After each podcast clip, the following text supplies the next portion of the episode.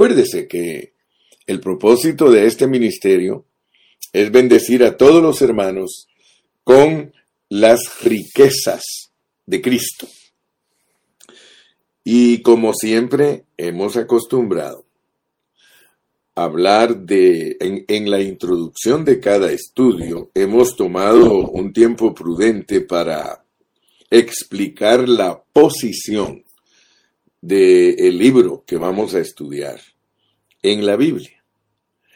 Y gracias a Dios porque yo creo que todos nosotros, los que tenemos muchos años estudiando juntos la palabra, ya sabemos el mensaje de los cuatro evangelios. Los cuatro evangelios nos enseñan el ministerio de Cristo desde que Él lo comenzó a sus 30 años hasta que murió en la cruz a los 33 años y medio. O sea que los evangelios nos sirven para entender la encarnación de Dios. O sea que Dios se hizo hombre y Él vino a esta tierra. Y aquí en esta tierra Él vivió 33 años y medio para cumplir un proceso, un proceso. Por eso es que hablamos de que Dios se procesa. Dios pasa por un proceso y debemos de pedirle a Dios que nos ayude a entender en una forma clara qué es lo que Dios está llevando a cabo aquí en la tierra.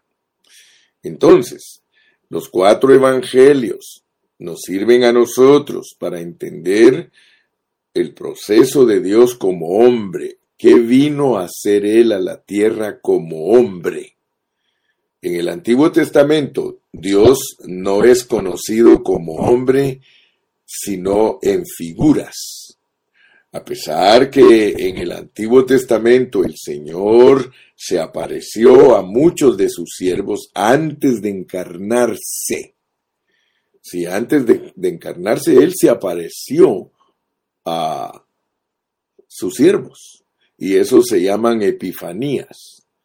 Ustedes saben que Dios se apareció a Moisés, Dios se apareció a Abraham, Dios se apareció a muchos siervos de él, a Sansón, a Gedeón.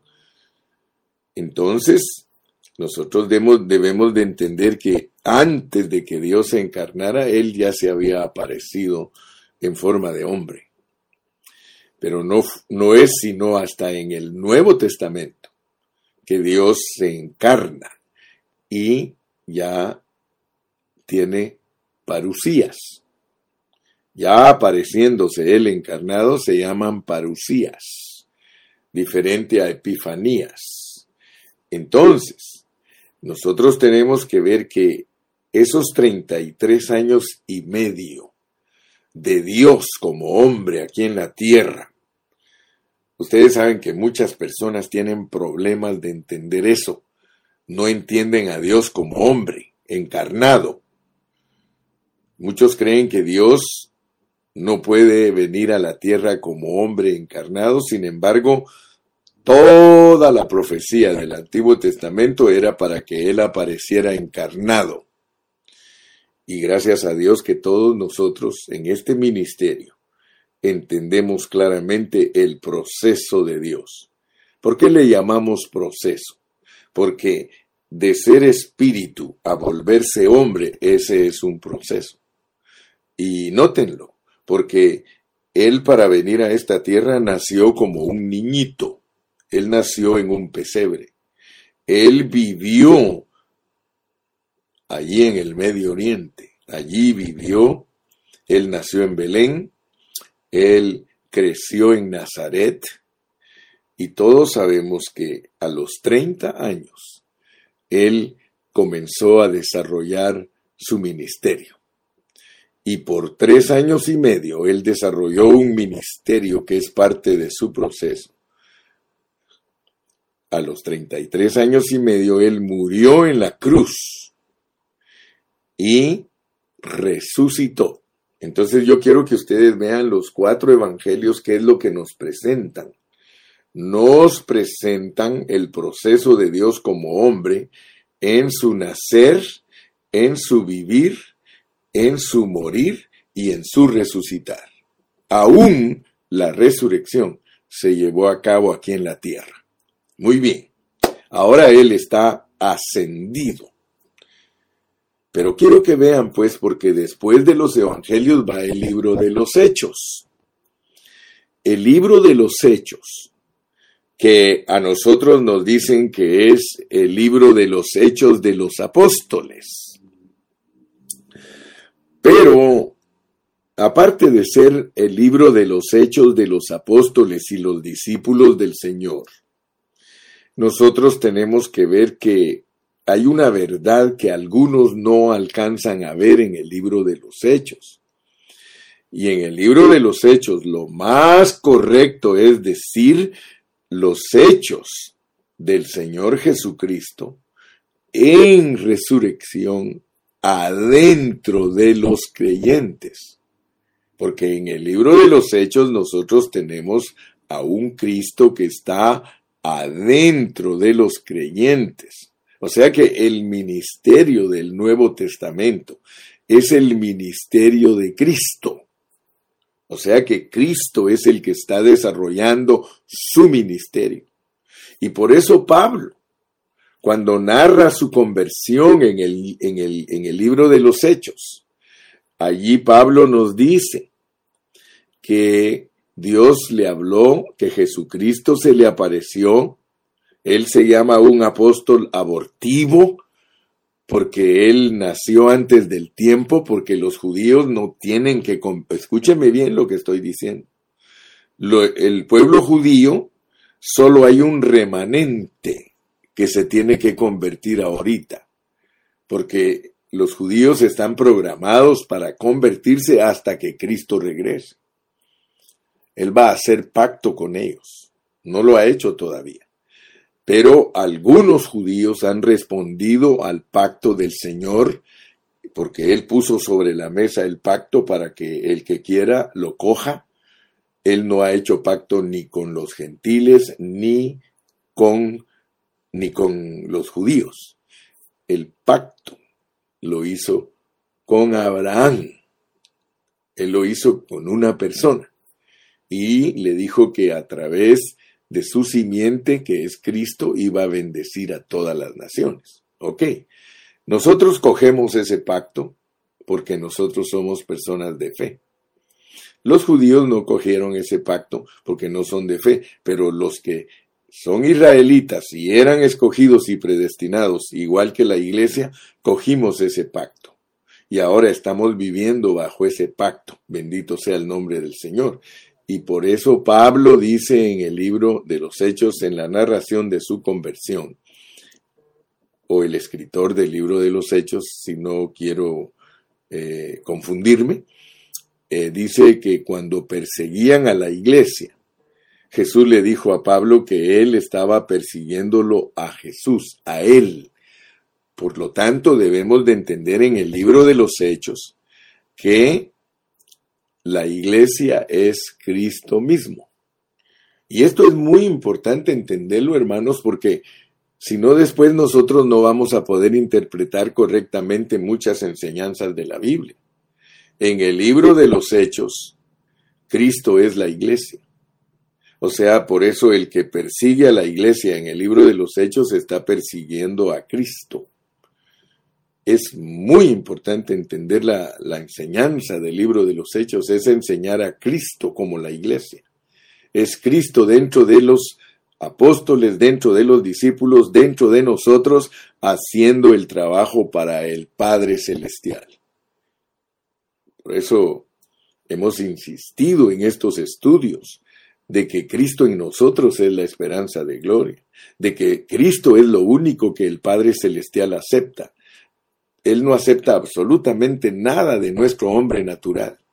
Si Cristo no hace las cosas a través de nosotros, en vano estamos. Dice, si Jehová no edifica la casa, en vano trabajan los que la edifican. Nosotros tenemos que estar seguros que es Cristo haciendo las cosas a través de nosotros, lo cual en el Nuevo Testamento se llama gracia. Así que yo estoy tomando el tiempo necesario estoy explicando todas estas cosas, porque es importante que nosotros entendamos el mensaje de cada libro de la Biblia y la posición que tiene en el canon bíblico. Los evangelios están allí para enseñarnos. Mateo nos enseña lo que es la vida de un rey. Marcos nos enseña la vida de un siervo, un esclavo. Eh, Lucas nos enseña la vida de un hombre con la más alta moralidad. Y Juan nos enseña cómo Dios puede ser expresado a través de carne. Y cuando se habla de ser expresado en carne, el Evangelio de Juan no cubre solamente a Jesucristo, cubre también a la iglesia. Por eso leamos bien el capítulo 1 de Juan, allí nos enseña Dios el, progreso, el proceso de cómo es la encarnación. Empieza con Dios y continúa con la iglesia. La encarnación de Dios es Cristo y la encarnación de Cristo es la iglesia. Entonces, eso está explicado en el capítulo 1 de Juan. Y por eso no debemos de perder de vista esa enseñanza, porque esa enseñanza se traspasa para hechos. Pero luego, después de los hechos, tenemos Romanos. Y Romanos lo estudiamos a través de 88 mensajes. Estoy hablando de esto porque miren, cada detalle, cada detalle de la Biblia está bajo el arreglo soberano de Dios. Dios no solo es la fuente de las palabras, sino que Él arregla la Biblia con un significado especial, porque Él quiere que nosotros a través de la Biblia alcancemos a ver su propósito eterno. Romanos, por ejemplo, nos da un esquema completo de la vida cristiana y de la iglesia. Acabamos de terminar Romanos. Romanos nos explicó a nosotros cómo Dios, adentro de los creyentes, porque el, el patrón sigue, si Cristo está dentro de los creyentes en el libro de los Hechos, con mayor razón nos va a explicar cómo es que Él entró en los discípulos. Y por eso desde el principio de Romanos nos dice que es el Evangelio de Dios. El Evangelio de Dios se basa en la resurrección de Cristo, porque nos habla de un Cristo que fue declarado Hijo de Dios con poder por la santidad que produce el Espíritu Santo por medio de la resurrección. Entonces esto es un cuadro maravilloso, pero si nosotros lo ignoramos, entonces a medida que nos vamos penetrando en las epístolas, no vamos a poder captar lo que Dios nos quiere revelar, pero si entendemos todo eso, cada mensaje de cada epístola va a ser para nosotros una cátedra, va a ser una enseñanza profunda, una enseñanza certera que nos va a ubicar. Y entonces vas a ser un cristiano bien instruido en la palabra. Es la carga que yo tengo, que todos mis oyentes, que todos los discípulos, que todos puedan escuchar una palabra sobria y de esa manera podamos enseñar el Evangelio en todo el mundo. Oh, gloria a Dios, hermano. Entonces, como ya entendiste, los evangelios, hechos y romanos, pues te voy a hablar de, de Primera de Corintios, porque también Primera de Corintios tiene su esencia, tiene su pepa, dicen los hermanos de Colombia, tiene su semilla, tiene su, su forma de ser para que se pueda entender. Ahora que llegamos a Primera de Corintios, ahí Dios nos va a presentar un cuadro vivo. Aquí nos va a dar un ejemplo práctico, escuchen bien, nos va a dar un ejemplo práctico de la vida de iglesia, de la vida cristiana, de la vida del cuerpo. Primera de Corintios nos va a mostrar en detalle lo que Romanos presenta a manera de esquema. Vuelvo a repetir el concepto porque tenemos que entenderlo. Romanos nos presenta la vida cristiana y la vida de la iglesia como un bosquejo, como, una, como un esquema. Sin embargo, Primera de Corintios nos presenta un cuadro de la vida práctica de la iglesia. No se te olvide porque esto es importante. Entonces, con eso en mente, vamos a comenzar a familiarizarnos con Primera de Corintios y vamos a leer el capítulo 1, versículos del 1 al 9. Vamos a tomar unos tres mensajes o cuatro para introducirnos a Corintios. Vamos a familiarizarnos con él. Mira cómo dice, pues, listo con tu Biblia. Primera de Corintios 1 del 1 al 9. Pablo, llamado a ser apóstol de Jesucristo por la voluntad de Dios y el hermano Sóstenes. La iglesia de Dios que está en Corinto, a la iglesia de Dios que está en Corinto, a los santificados en Cristo Jesús, llamados a ser santos, con todos los que en cualquier lugar invocan el nombre de nuestro Señor Jesucristo, Señor de ellos y nuestro. Gracia y paz a vosotros de Dios nuestro Padre y del Señor Jesucristo. Gracias doy a mi Dios siempre por vosotros, por la gracia de Dios que os fue dada en Cristo Jesús. Porque en todas las cosas fuisteis enriquecidos en Él, en toda palabra y en toda ciencia así como el testimonio acerca de Cristo ha sido confirmado en vosotros, de tal manera que nada os falta en ningún don, esperando la manifestación de nuestro Señor Jesucristo, el cual también os confirmará hasta el fin, para que seáis irreprensibles en el día de nuestro Señor Jesucristo. Fiel es Dios por el cual fuisteis llamados a la comunión con su Hijo, Jesucristo nuestro Señor. Aleluya. Muy bien. Yo quiero que tú te des cuenta que nosotros tenemos que ver que aquí en Primera de Corintios no nos van a hablar superficialmente, ni queremos nosotros hablar superficialmente, porque Hablar superficialmente sería enfocarnos en los problemas de Corinto. Y quiero decirte que la mayoría de escritores, la mayoría de comentaristas, la mayoría de teólogos, la mayoría de, profesores de la Biblia, en cuanto ellos estudian Primera de Corintios, ellos se enfocan en los problemas de Corinto. Corinto era una iglesia gentil del primer siglo. Ahora, yo quiero que veas que enfocarnos, enfocarnos en los problemas de Corinto sería estudiar superficialmente. Porque lo que Dios quiere es que nosotros captemos el mensaje positivo de cada libro. Escucha bien, el mensaje positivo de cada libro. Pero quiero ayudarte a entender lo que estoy hablando.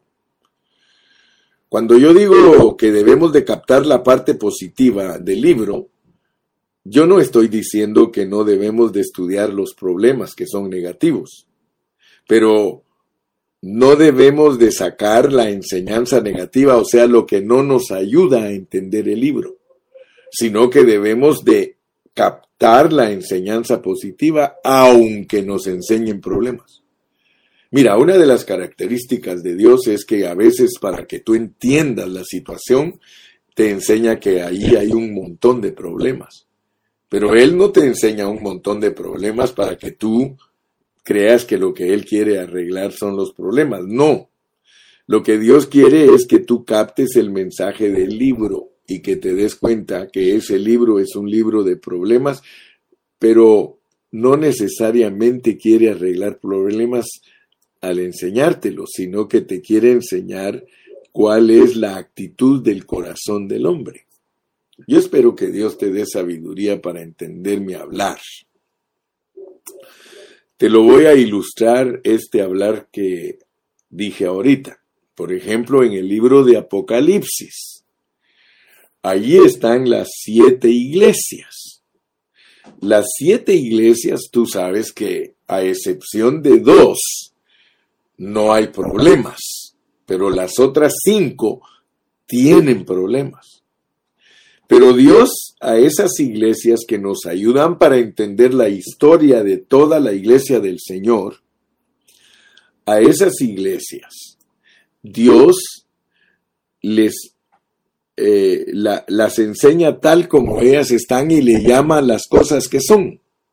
O sea que Apocalipsis 1 y versículo 19 es la clave para entender Apocalipsis. Vamos a leerlo porque me interesa que estemos bien ubicados. Dice en el 1.19 de Apocalipsis, escribe las cosas que has visto y ya todos al estudiar Apocalipsis nos dimos cuenta que las cosas que has visto son el capítulo número 1, que es ver a Cristo como el sumo sacerdote ministrando en el santuario celestial. Pero después de eso dice, y las que son, las que son cuando, la, cuando Dios dice las cosas que son es porque así son, valga la redundancia. Las que son, o sea que las iglesias, así como están en Apocalipsis, fueron profetizadas que así son. Me explico, ¿verdad? Que así son. O sea que todas las cosas negativas de las siete iglesias están escritas desde hace dos mil años. O sea que es una profecía de que así son. Eso es lo que estoy tratando de decirte de Primera de Corintios. Primera de Corintios es otra iglesia que las cosas así son. Me explico, ¿verdad? Que vamos a estudiar Primera de Corintios para entender que la vida de la iglesia en una forma práctica es Primera de Corintios. Así se conduce la iglesia en aquel tiempo, durante la historia y hoy. Y vamos a descubrirlo. Tú te vas a dar cuenta porque vamos a ir entrando poco a poco para que tú captes el mensaje de Primera de Corintios. Pero, a pesar que Dios nos está enseñando la negativez de las iglesias, Él quiere que saquemos un mensaje positivo. Ahora, ¿cuál sería el mensaje positivo? Si Dios te pone un ejemplo negativo, es para que tú veas lo que Dios quiere producir en ti. Dicho en otras palabras, Primera de Corintios, a gritos te dice Dios, esta epístola es para que ustedes no sean así. Esta epístola es para que ustedes no sean así. Contrario a Romanos.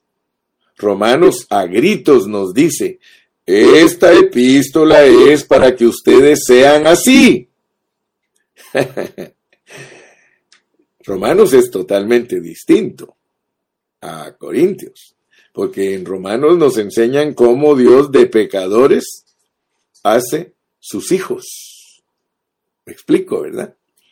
Entonces, vamos a tomar la parte positiva porque esto es crucial para la economía de Dios. El mensaje de Primera de Corintios es crucial, es positivo, es maravilloso, es suministrador, es iluminador, es revelador porque contiene muchas cosas importantes que conciernen a la vida cristiana, a la vida de la iglesia y al cuerpo de Cristo. Especialmente, Primera de Corintios está desarrollado a la luz de la economía de Dios. Así que podemos decir en esta mañana Gracias Señor porque vamos a estudiar Primera de Corintios. Vamos a estudiar detalladamente para la edificación del cuerpo de Cristo, según Dios lo revela en cada libro de la Biblia. Así que para entender Primera de Corintios, tenemos que saber que, cuál es el pensamiento central de la Biblia. El pensamiento central de la Biblia es basados en la redención de Cristo, basados en la redención efectuada por Cristo, que nosotros podemos experimentar al Cristo todo inclusivo como nuestra vida y suministro de vida. Ese es el pensamiento central de la Biblia. Para edificar el cuerpo de Cristo.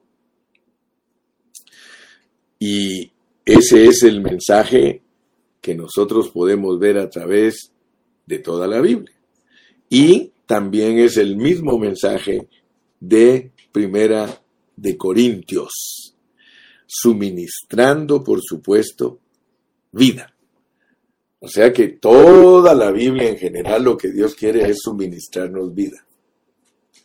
Por eso les estoy diciendo que el, el punto central, el pensamiento central de la Biblia es transmitirnos vida para la edificación del cuerpo de Cristo. Así que cada libro de la Biblia tiene ese mismo mensaje porque el mensaje general es ese. Entonces nuestro objetivo al estudiar Primera de Corintios es que fluya a través de nosotros y también a través de todos los que nos oyen una abundante palabra fresca que donde quiera que nosotros, los que estamos estudiando juntos, que todos nosotros podamos bendecir a todos los buscadores, porque hay buscadores. Hay hermanos allí, hay hermanos allí que nos están escuchando, hay hermanos allí que nos están observando y que se están dando cuenta que tenemos una palabra sobria, que tenemos una palabra que es para edificar el cuerpo de Cristo. ¿Sí? y que nosotros estamos suministrando vida. Ese es nuestro objetivo, hermano. Nosotros tenemos como objetivo primordial darle a todos los hermanos las riquezas de Cristo. Y todo aquel que esté hambriento y sediento, Dios lo va a bendecir. Sí, quizá algunos nos escuchen para discutir con nosotros. Quizá algunos nos escuchen para debatir, pero yo quiero decirles, y esto se los doy como testimonio. Ya tengo bastantes años predicando la Biblia y especialmente ahorita, durante la pandemia he predicado dos años. Si ustedes se dan cuenta, los hermanos cuando enseñan la Biblia no dan lugar a que la gente comente, no dan lugar a que la gente critique, nosotros tenemos nuestras páginas abiertas para recibir comentarios y crítica. Así que estamos bien ocupados en una palabra sobria.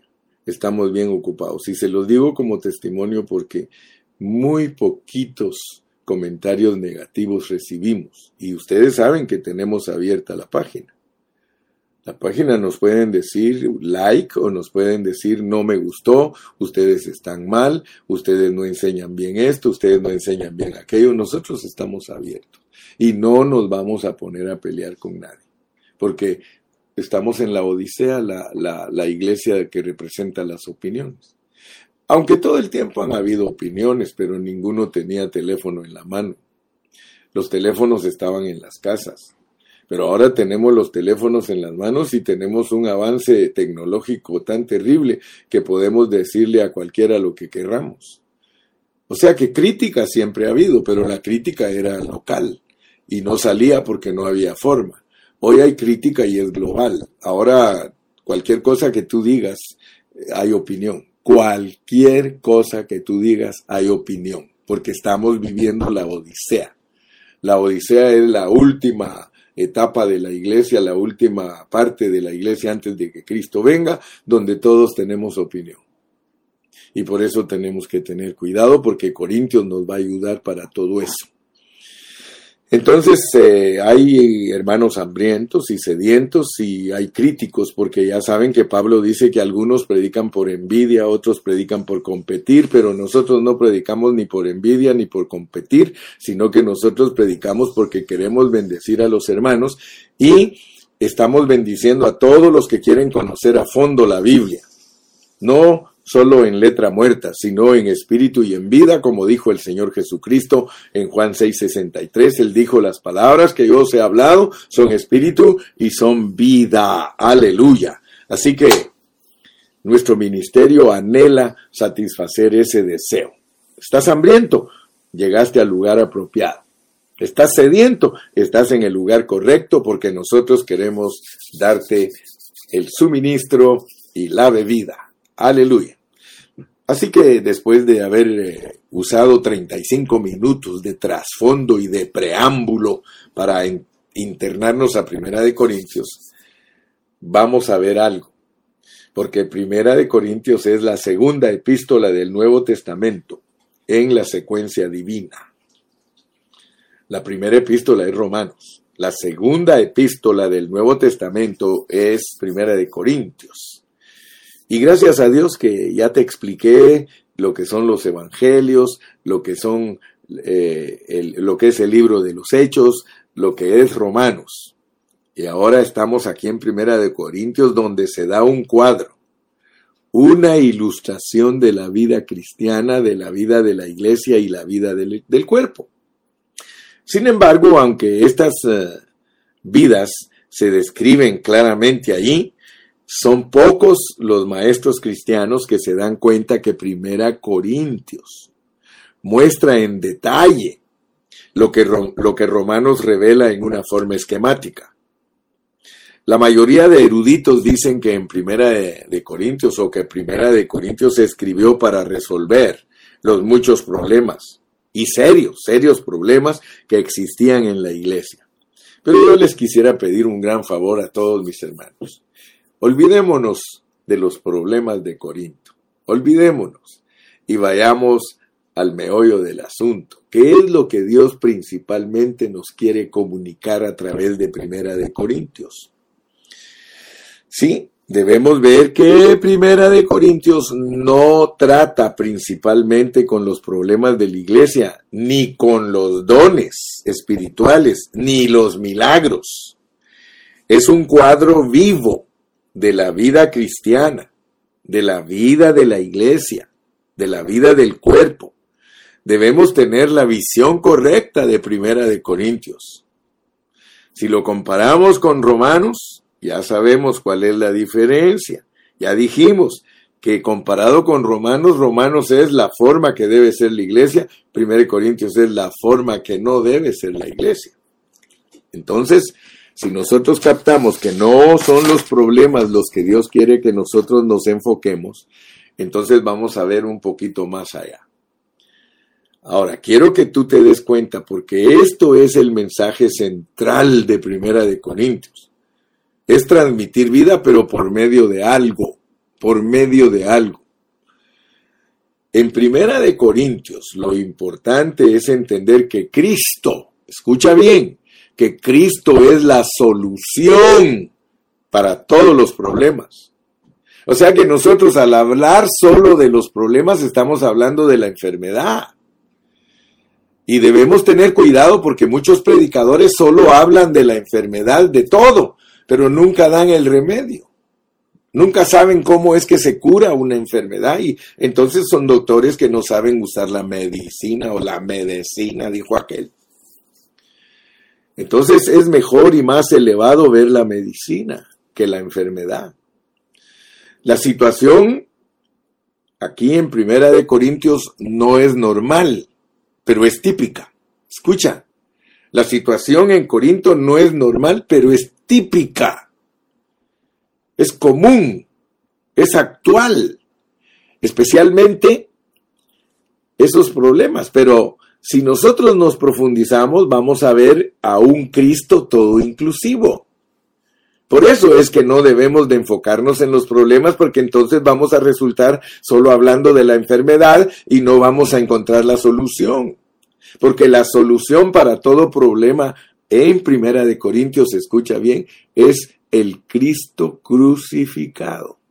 El Cristo crucificado. Ponme atención, hermano, porque en Romanos no nos hablan del Cristo crucificado no se enfoca Romanos en el Cristo crucificado, Romanos se enfoca en el Cristo resucitado. Ya sabes que mil veces te dije que eh, Romanos es el Evangelio de Dios que tiene que ver con el Cristo resucitado que está adentro de los creyentes. Y ese Cristo dentro de los creyentes es poderoso. Pero hoy queremos hablar de ese mismo Cristo que está dentro de los creyentes, pero que está crucificado, no resucitado. Primera de Corintios nos presenta a un Cristo crucificado. Y si nosotros queremos tener una visión correcta de primero, Primera de Corintios, nosotros tenemos que ver el pensamiento divino que está incorporado allí en Primera de Corintios. Y por eso quiero que tú veas cuál es el primer problema que emerge y ahí está en el 1.10. Quiero que veas pues, porque los problemas sí los vamos a ver, pero no estamos tan interesados en los problemas, sino que estamos interesados en la medicina para curar esos problemas. Mira cómo dice el versículo 10, y con eso vamos a entender el primer punto. Os ruego, pues, hermanos, por el nombre de nuestro Señor Jesucristo, que habléis todos una misma cosa y que no haya entre vosotros divisiones, sino que estéis perfectamente unidos en una misma mente y en un mismo parecer. Oh, mi amado hermano, qué linda es la Biblia. Fíjate que para hablarnos de lo que sucede en Primera de Corintios. El apóstol lo primero que nos hace ver es la división, la división. Se puede decir, hermano, que si la división es lo primero que nos va a mostrar el apóstol Pablo, quiere decir que la división es la raíz de todos los problemas que hay en la iglesia. A veces nosotros no ponemos atención a lo que nos declara la Biblia. Y yo te pido que por favor pongas atención porque al empezar Primera de Corintios, lo primerito que nos aparece es la división. Aquí mismo te dice en el versículo 11, porque he sido informado acerca de vosotros, hermanos míos, por los de Cloé, que hay entre vosotros contiendas. Quiero decir que cada uno de vosotros dice, yo soy de Pablo, yo soy de Apolos, yo de Cefas y yo de Cristo. Y por eso pregunta él y dice, ¿acaso está Cristo dividido? ¿Acaso está Cristo dividido? Quiero, mi amado hermano, por favor, que me pongas mucha atención. Me estoy introduciendo apenas en Primera de Corintios. Todos los problemas que nos presentan en Corintios, escucha bien, no son normales. Pero esa es la situación de la iglesia. Me explico, ¿verdad? Yo espero que estés captando lo que estoy tratando de transmitirte. La condición de todas las iglesias, y tú no me puedes mentir a mí ni negarlo. Todos los hermanos somos divisivos. Por eso en determinado momento yo he dicho que los corintios somos nosotros. Los Corintios no es la iglesia de Corinto de allá de ese puerto comercial. No, cuando Dios nos pone aquí, nosotros somos los Corintios. Tú y yo somos los divisivos. Tú y yo tenemos un Cristo hecho pedazos.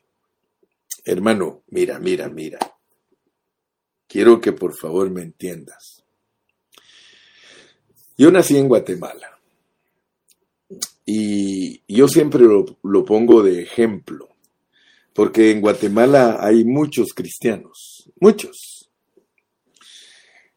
O sea que Guatemala presume de tener 8 millones de cristianos. A pesar que ahora ya Guatemala tiene casi 14 millones, más de la mitad de los cristianos, más de la mitad de los chapines son cristianos.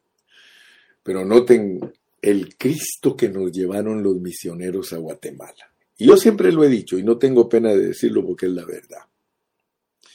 Si tú vas a cierto ciertos sectores de Guatemala, como por ejemplo, allá por el oriente, por Chiquimula, tú encuentras que hay muchos cristianos que son de la denominación amigos. Otro sector de Guatemala eh, es fuerte la iglesia nazarena. Otro sector de Guatemala es fuerte la iglesia presbiteriana. Otro sector de Guatemala es fuerte la iglesia metodista. Los pentecostales son los más modernos, son los más nuevos. Esos están regados en toda Guatemala. Pero escucha bien lo que te estoy diciendo. Escucha bien, por favor. A nosotros nos presentaron los misioneros un Cristo hecho pedazos. Y yo le doy gracias a Dios, hermano, porque a un Cristo hecho pedazos salva. Porque nadie puede decirme a mí que los pentecostales no son salvos, que los bautistas no son salvos, que los presbiterianos no son salvos, que los metodistas no son salvos, que los amigos no son salvos. Ninguno me puede decir a mí, hermano, ninguno me puede decir a mí que no son cristianos. ¿Sí? Entonces yo quiero que tú veas pues el mal que nosotros padecemos como cristianos. Porque desde nuestro origen nosotros somos cristianos divisivos. Y prueba de ello es que no solamente hay división en la parte universal de la iglesia. El peor problema que tenemos nosotros, porque Corintios, Corintios cubre la vida cristiana, la vida de la iglesia y la vida del cuerpo. Tú no me puedes negar a mí que allí en tu congregación, allí son divisivos los hermanos. Los hermanos se dividen por cualquier cosa porque esa es nuestra naturaleza. Nuestra naturaleza caída es que nosotros no queremos juntarnos con ninguno. Nosotros no queremos tener agreement con ninguno. Es más, los pastores así son. Cualquier pastor que escuchan, en vez de tomar la parte positiva para edificar juntos, siempre toma la parte negativa para separarse. Puede ser que alguno me esté escuchando a mí ahorita para contradecir lo que estoy diciendo. Y lo más tremendo es que usamos la Biblia para contradecir. ¿Por qué? Porque nosotros somos divisivos. Entonces yo quiero que por favor veas, veas, yo quiero que tú veas que el problema en todas las iglesias locales es ser divisivos y Corintios sirve para que, para que aprendamos eso, para que lo veamos. Este libro nos presenta un ejemplo de lo que la vida cristiana, lo que, lo, lo que la vida de la iglesia y la vida del cuerpo es. Tal, tal vez algunos no estén de acuerdo con esta afirmación y quizás pregunten, ¿acaso tenemos que imitar a los cristianos de Corinto? ¿Llevaremos la vida cristiana descrita en este libro? En esa iglesia todo era deplorable. La vida cristiana, la vida de la iglesia, la vida del cuerpo. A pesar de todo, el hecho que los corintios se hayan comportado de una manera lamentable, quiero que sepas que eso es secundario. Eso es secundario. Lo esencial es que ellos nos muestran un ejemplo práctico de la vida cristiana, de la vida de iglesia y de la vida del cuerpo que son típicas, que son comunes. De hecho, hermano, la vida típica cristiana y común se parece a la que llevaban los corintios. Por eso te vuelvo a repetir, tú eres corintiano en la soberanía del Señor, Primera de Corintios es un cuadro de todas las iglesias. Y por eso lo primero que Dios nos quiere mostrar es que somos divisivos. Dígame, ¿en cuál iglesia local no hay división? Hablamos de la clase de división de los corintios, por supuesto. Mire cómo dice el versículo 12. Quiero decir que cada uno de vosotros dice, yo soy de Pablo, y yo de Apolos, y yo de Cefas, y yo de, y yo de Cristo. siempre hay simpatía por algún hermano o por alguna práctica particular, se llaman preferencias. Pero yo quiero que tú entiendas pues que las preferencias no te van a llevar a ningún lado. Las preferencias no te van a llevar a ningún lado. Yo espero, hermano, que Dios te muestre a ti con claridad que así como el dinero es la raíz de todos los males, la división es la, te voy a decir, y esto no está en la Biblia, pero está implicado, la división de Corinto es la raíz de todos los males de Corinto. Me llama la atención cuando Pablo le escribe a Timoteo porque leámoslo. Mira, mira cómo está en primero, porque a veces nosotros tenemos el concepto al revés. A veces de verdad lo tenemos al revés. Yo quiero que tú leas conmigo en primera de Timoteo. Primera de Timoteo. Y mira cómo se parece a esto. Todo está así en la Biblia. El dinero, la raíz de todos los males. La división, la raíz de todos los problemas de Corinto. Ahora mira el problema de el problema en, Éfeso. En Éfeso, mira el problema. Dice en el capítulo eh, número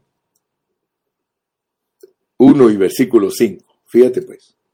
Pues el propósito de este mandamiento, el propósito de este mandamiento es el amor nacido de corazón limpio y de buena conciencia y de fe no fingida. El propósito del mandamiento. Ahora, ¿cuál era el mandamiento? Fíjate, ¿cuál era el mandamiento? Dice en el versículo 3, como te rogué que te quedases en Éfeso cuando fui a Macedonia, para que mandases a algunos que no enseñan diferente doctrina. Fíjate pues, el mandamiento es que nosotros no enseñemos diferente. Porque muchos lo tienen al revés. Muchos lo tienen al revés. El propósito es que nosotros no enseñemos diferente. El propósito, o sea, el mandamiento. Dice, no enseñen diferente, pero ese es el mandamiento y ese mandamiento tiene propósito. Lo dice el versículo 5. Pues el propósito de este mandamiento. A nosotros nos mandan que nosotros no enseñemos cosas distintas al apóstol Pablo que no enseñemos cosas distintas a los apóstoles, que no enseñemos diferentes doctrinas. Así nos manda la Biblia. Ahora, fíjense que esa es la raíz de todos los males en Timoteo, enseñar diferentes doctrinas. Porque el propósito, al enseñar bien las doctrinas, miren lo que va a producir en nosotros. Un corazón limpio, una buena conciencia y fe no fingida. Pero nosotros creemos que para enseñar bien tenemos que tener un corazón limpio y tenemos que tener una buena conciencia y una fe no fingida. Fíjate, lo tenemos siempre al revés. Nosotros creemos que si nosotros queremos ser personas buenas, tenemos que ser espirituales. Lo tenemos al revés. Creemos que para que, que hay algo que nos califica a nosotros para hacer las cosas. Pues yo quiero que te des cuenta que no es así. Quizá no estés de acuerdo conmigo, pero cuando estudies la Biblia te vas a dar cuenta que no es así. No es así. Mira, si yo quiero tener un corazón limpio, si yo quiero tener una buena conciencia y no fe fingida, yo no debo de predicar diferentes doctrinas. La raíz de tener corazón sucio, la raíz de tener una fe fingida y una mala conciencia es porque yo predico diferente a los demás pastores. No me uno a ellos en predicar lo mismo. Pero si nosotros nos unimos como siervos de Dios a predicar una misma cosa, la doctrina de los apóstoles, la enseñanza de los apóstoles, eso produce en mí un corazón limpio, una buena conciencia y una fe no fingida. Pero yo no sé si comprendes mi hablar, hermano. Muchos de, muchos de nosotros creemos que para que nosotros prediquemos lo mismo que los hermanos tenemos que tener un corazón limpio. No, no, no. Ni una fe no fingida y, una buena conciencia. No. Si, si predicas, si predicas lo que predica Pablo, lo que predican los apóstoles y lo que predican los siervos de Dios que están apegados a esa enseñanza apostólica y no otras doctrinas, entonces te vuelves un siervo de corazón limpio, un siervo de buena conciencia y un siervo de fe no fingida. Lo mismo, la raíz de todos los males es el dinero. Raíz de todos los males es el amor al dinero, amor al dinero. Si tenemos amor al dinero, todos los males nos van a llegar. Sí. Primera de Corintios. Si somos divisivos, todos los males que tienen los hermanos de Primera de Corintios, segurísimo que te van a alcanzar. Ni te asustes. Si te llega el adulterio, si te llega la fornicación, si te llega la, la competencia de los dones, todo, todo, todo radica y comienza en la división. Yo espero, hermano, que en esta mañana Dios te ayude, porque nosotros podemos ver los problemas de Primera de Corintios, pero también quiero darte una palabra para empezar el mensaje de mañana. Vamos al capítulo 2 y versículo 2, porque aquí viene la segunda cosa que emerge. Lo primero que emerge son las divisiones, pero ahora va a emerger algo que te ayuda. Mira, y por eso el título del mensaje de hoy es muy importante. Jesucristo es la solución a todos los problemas de Corinto. Jesucristo es la solución a todos los problemas de Corinto, pero no es el Cristo en resurrección, sino mira el Cristo que es la solución a los problemas.